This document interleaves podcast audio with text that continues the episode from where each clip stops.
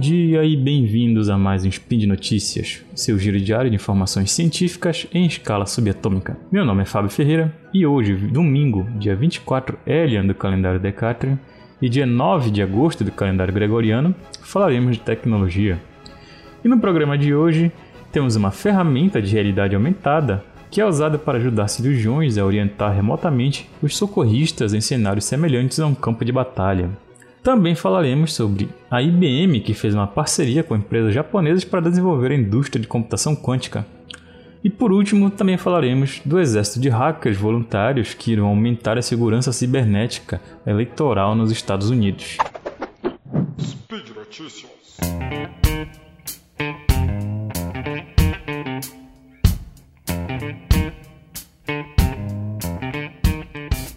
Bom, primeiramente foi desenvolvida uma ferramenta com realidade aumentada para ajudar cirurgiões a orientar remotamente os socorristas em cenários semelhantes ao campo de batalha. Esse é um trabalho desenvolvido em conjunto com a Escola de Engenharia Industrial de Purdue e o Departamento de Ciência da Computação da própria Universidade de Purdue e é o primeiro a mostrar médicos realizando com sucesso cirurgias em situações semelhantes às zonas de guerra, através de orientações de cirurgiões por um headset de realidade aumentada. Né? E um equipamento que parece um óculos de realidade virtual equipada com um fone de ouvido. Então a pessoa consegue ouvir e enxergar as opiniões do cirurgião é, que está distante, né, orientando ele. Mais especificamente, um headset que transmite uma visão gravada do local de operação para a cirurgia, que pode então usar uma tela sensível ao toque para marcar a gravação com desenhos de como completar o procedimento cirúrgico. A realidade aumentada ajuda os socorristas a ver as instruções anotadas do cirurgião diretamente em sua visão na área da cirurgia, na área que está realizando a cirurgia. Essa tecnologia chamada de System for Telementoring with Augmented Reality, que seria algo como sistema de telementoria com realidade aumentada, com uma sigla STAR, vem sendo desenvolvida desde 2015. E salas cirúrgicas já foram criadas em todos os Estados Unidos e já começaram a usar essa telementoria através da realidade aumentada para visualmente trazer a experiência de outros cirurgiões sobre como usar um novo dispositivo, um novo instrumento cirúrgico ou realizar um procedimento de forma melhor, né? um procedimento específico.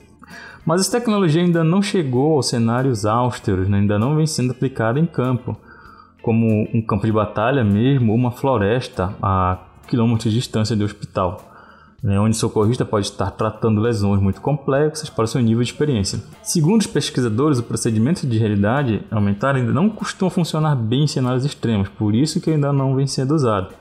É, como por exemplo, que segundo a explicação, muita fumaça pode impedir que os sensores visuais funcionem bem. O estudo desenvolvido avaliou os socorristas usando o STAR para realizar em um simulador de pacientes um procedimento comum que abre uma via aérea bloqueada. E mesmo os, os respondentes, nas pessoas que realizaram o teste, sem ou com pouca experiência, realizaram esse procedimento e operaram com sucesso após receber instruções de cirurgiões através do STAR. As simulações ocorreram tanto dentro do STAR quanto ao ar livre, incluindo fumaça e sons de tiros, explosões e helicópteros. Né? Simularam tudo isso dentro de salas, de algumas salas fechadas. Mesmo ao ar livre também foram realizados alguns experimentos. E os pesquisadores descobriram que os socorristas realizaram com mais sucesso o procedimento com STAR do que com apenas ouvir a voz do cirurgião para cada um desses cenários. E se a fumaça tornasse a visualização muito pouco confiável, as pessoas ainda poderiam fazer a operação usando a telementoria somente via áudio. Né? Aí, segundo os pesquisadores, a STAR ainda precisa de materiais mais duráveis antes de ser usado em campo de batalha real. Disse é, isso segundo Juan Watts, que é professor associado de engenharia industrial da Universidade de Purdue. Mas o software que foi desenvolvido até agora é provado que funciona bem em condições extremas. Na nossa segunda notícia, temos aqui a, a, empresa IBM firmou parceria com empresas japonesas para desenvolver a indústria de computação quântica. Isso mesmo, a computação quântica que vem sendo aí foco de pesquisa no desenvolvimento de novos computadores há um tempinho, né? Agora a IBM está querendo desenvolver essa indústria. E ela fez uma parceria com empresas de indústrias japonesas para acelerar o avanço da computação quântica nas suas regiões, aprofundando os laços entre os dois países nesse campo emergente. Esse, essa, essa parceria foi lançada em 30 de 7, 30 de julho agora de 2020. Os membros do grupo, que inclui agora, por enquanto, a Toshiba e a Hitachi, que são conhecidos fabricantes de componentes, ganharam acesso baseado em nuvem aos computadores quânticos da IBM nos Estados Unidos. O grupo também tem acesso, terá acesso a um computador quântico conhecido como IBM Key System One, que a IBM espera estabelecer no Japão no primeiro semestre do próximo ano. Bom, o consórcio é chamado de Iniciativa de Inovação Quântica e será sediado na Universidade de Tóquio e também irá incluir a Toyota, a empresa Toyota Motor Corp, além de instituições financeiras e fabricantes de produtos químicos né, com o objetivo de aumentar a base de habilidade quântica do Japão e permitir que as empresas desenvolvam outras tecnologias para os computadores quânticos. É, como essa é uma tecnologia ainda nova, ainda não devem ter sido desenvolvidos muitos produtos voltados a ela. Por produtos eu quero dizer softwares, ferramentas para uso nesses computadores quânticos. Né? Bom, segundo eles, estamos tentando construir uma indústria quântica. E esse Dario Gil, que é diretor da IBM Research, a a centro de notícias Reuters, e será preciso esforços em grande escala para esse desenvolvimento. A parceria vem à medida que os Estados Unidos e seus aliados competem com a China na corrida para desenvolver a tecnologia quântica, que no caso a intenção deles é aumentar avanços, alimentar os avanços na inteligência artificial, ciência de materiais e química, que são os, as áreas que terão realmente uh, um grande ganho né, com a pesquisa da computação quântica. Também, segundo o Dario Gil, temos que reconhecer que o Quantum é uma tecnologia extremamente importante, competitiva e sensível, e eles estão tratando ela como tal. E também, em setembro passado, a IBM disse que traria um computador quântico para a Alemanha e faria parceria com o Instituto de Pesquisa é, aplicada lá, nesse, lá na Alemanha, né, nesse país. A IBM está mirando em pelo menos dobrar o poder de seus computadores quânticos a cada ano e espera ver seu sistema se tornar um serviço que alimenta as operações das cooperações nos, nos bastidores.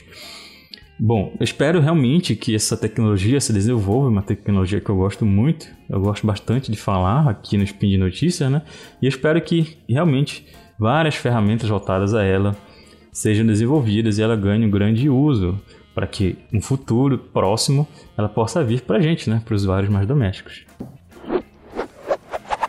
Na nossa última notícia falaremos do exército de hackers voluntários que, foram, que estão sendo chamados, né, que estão se oferecendo, na verdade, para aumentar a segurança cibernética eleitoral nos Estados Unidos.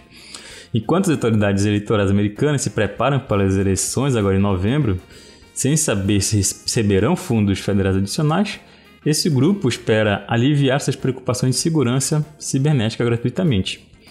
Alguns estados americanos pagam empresas privadas por essa segurança cibernética, enquanto outros dependem de pessoal interno ou assistência federal. Mas quase todos tiveram que reorganizar drasticamente seus orçamentos neste ano para se concentrar em realizar uma eleição durante essa pandemia né, que está ocorrendo no mundo inteiro como por exemplo cobrir um fluxo de cédulas enviadas e comprar material de limpeza e equipamentos de proteção pessoal. Todos eles estão lutando para assegurar às pessoas que seu voto, não importa como ele é lançado, conta e é seguro. Mesmo diante do presidente Donald Trump jogando dúvidas sobre os próprios processos usados para elegê-lo.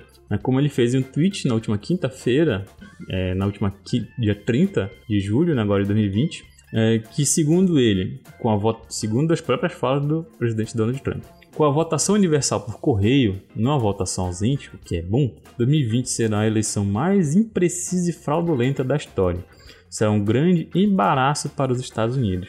Adia a eleição até que as pessoas possam votar de maneira adequada, segura e protegida? Bom, essas são as falas do próprio presidente Donald Trump.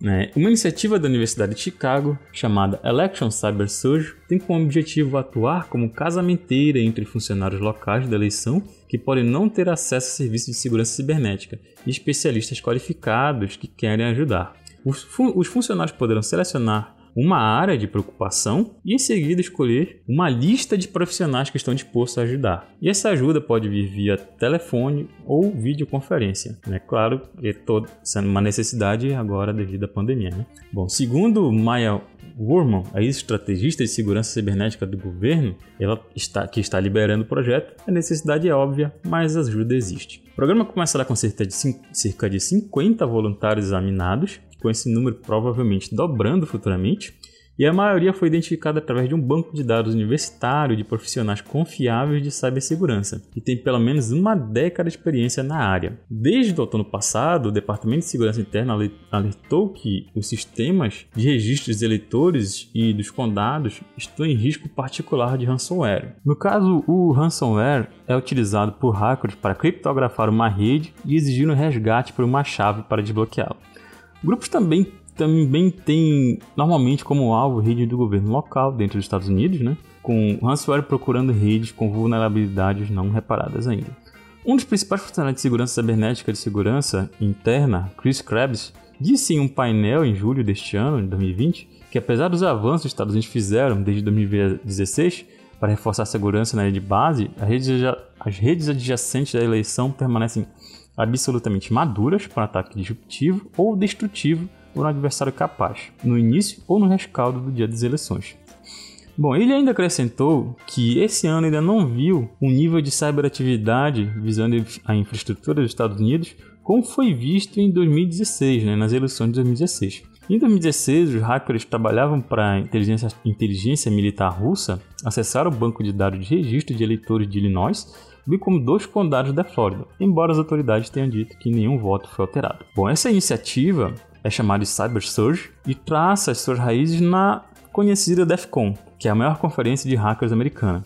E desde 2017, a DEFCON sediou uma vila de votação onde hackers se revezavam para invadir equipamentos eleitorais desativados. A conferência se tornou virtual em 2020, nesse ano por causa da pandemia do coronavírus. E o programa Cyber Surge está recrutando voluntários adicionais através de seus fóruns. Né? Harry Hurst, um dos organizadores do Cyber Surge, disse que este evento pode particularmente ajudar as autoridades eleitorais locais que não sabem como começar a proteger redes, as suas redes. Segundo a questão que estão abordando é que muitas autoridades locais não tem acesso a talentos para verificar a segurança dos seus dados, né, dos seus, das suas urnas, dos seus meios de eleição, né? Não é, e nesse evento agora, não há exigência de se tornar oficial eleitoral na maioria dos Estados Unidos. Bom pessoal, e por hoje é só. Lembre que todos os links comentados estão no post e deixe lá também seu comentário sobre as notícias, elogios, críticas, declaração de amor ou meme predileto. Bom, comentem lá, falem comigo, tirem dúvidas, né? Não fiquem com essa dúvida na cabeça. Lembrando que esse podcast é possível acontecer por conta do seu apoio no patronato do SciCast, tanto no Patreon quanto no Padrim. E um grande abraço e até amanhã e que a força esteja com você.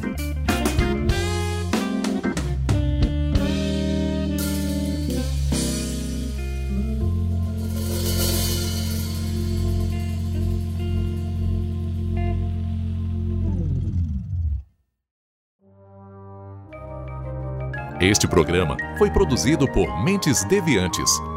deviante.com.br.